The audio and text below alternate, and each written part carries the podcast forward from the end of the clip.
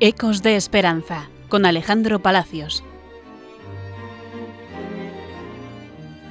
¿Qué tal? ¿Cómo están? Bienvenidos un nuevo mes a un programa de Ecos de Esperanza, el programa que emitimos desde la Clínica Psiquiátrica Padre Meni aquí en Pamplona, de las Hermanas Hospitalarias. Para este mes de abril, mes además de San Benito Meni, vamos a entrevistar a Monse. Ella es una residente que vive aquí en Padre Meni y que nos va a contar por qué es para ella tan importante trabajar, profundizar en su vida cristiana, en su espiritualidad. Bienvenida, Monse. Hola, buenos días, amigos. Bueno, pues lo primero, Monse, preguntarte, ¿por qué para ti, como persona usuaria residente de aquí, de esta clínica de Padre Meni, de hospitalarias, es tan importante trabajar y profundizar en la fe? Pues bien, tengo un padre que lo tengo en una residencia de ancianos lejos de aquí. Tengo a mi madre que es muy mayor y está sola, no la puedo ver tampoco. A mi padre hace dos años que no lo veo. Y una hermana que falleció hace un año y siete meses. Pues bien, yo perdí la fe, casi toda la fe. Recurrí al servicio de pastoral y me ayudó mucho. Y hubo una canción preciosa que me emocionó que me llegó al alma y que me devolvió ese trocito de fe que a mí me faltaba. Bueno, esa es una de las canciones que solemos poner, cantar también las personas que estamos en el equipo, de pastoral, es la de Nadie te ama como yo, de Martín Valverde, ¿no? que la solemos, la solemos cantar de vez en cuando. Eh, aparte de estas canciones que solemos comentar, para ti, ¿por qué es importante el tener el don de la fe? Para mí es importante para no venirme abajo e intentar el suicidio, entre otras cosas.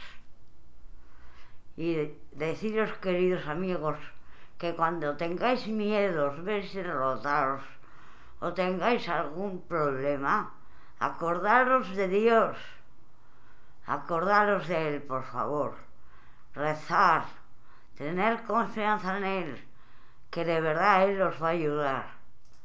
Dios nunca falla, amigos.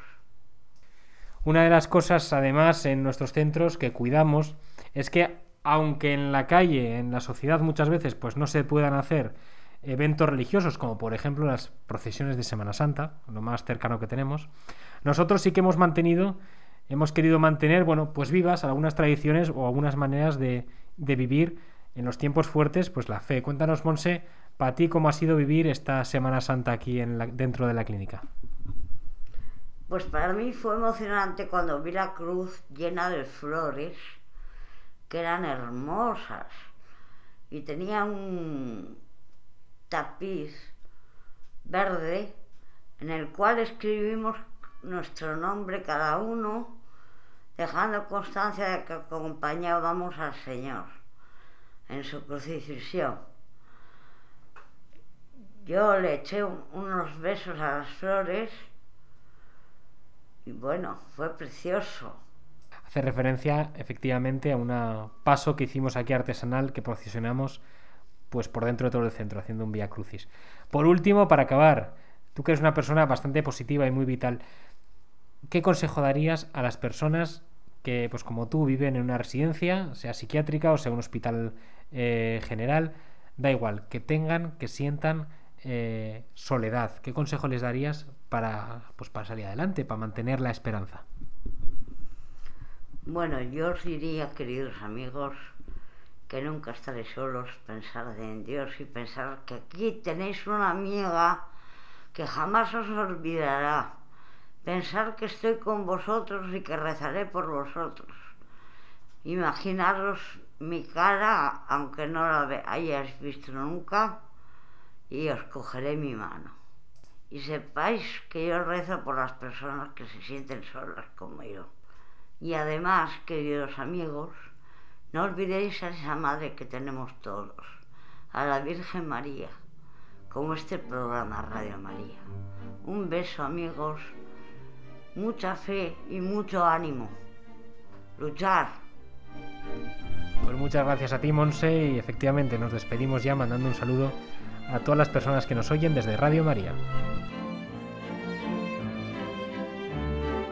Ecos de Esperanza, con Alejandro Palacios.